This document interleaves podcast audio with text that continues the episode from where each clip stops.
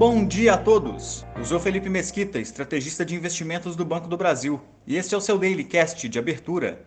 Hoje é terça-feira, dia 27 de dezembro de 2022, e com parte dos mercados reabrindo hoje, investidores repercutem falas de dirigentes dos bancos centrais do Japão e da Europa. Nos Estados Unidos, os negócios retornam hoje, após mercados terem permanecido fechados nesta segunda-feira. A curta agenda do dia conta apenas com a balança comercial de novembro, mas investidores da região aguardam vendas pendentes de imóveis amanhã e dados setoriais de dezembro na próxima sexta-feira. As bolsas da Ásia fecharam em alta, após o governo chinês anunciar a redução do grau de emergência sanitária do país, de A para B, a partir de 8 de janeiro, o que dá espaço para relaxar mais as medidas de restrição contra o Covid-19.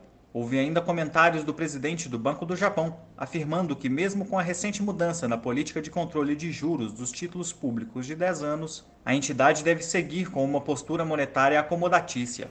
As bolsas de Hong Kong e da Austrália seguiram sem operar em função dos feriados estendidos de Natal. Os mercados europeus também operam no campo positivo, puxados pelas notícias de reabertura na China, em dia de liquidez reduzida na região, em função da Bolsa do Reino Unido, que permanece fechada hoje. Já o euro fechou em alta frente ao dólar, após comentários de um dirigente do Banco Central Europeu, esperando altas de juros de 0,5% pelas próximas cinco reuniões da entidade não há agenda de indicadores para a região durante o restante da semana.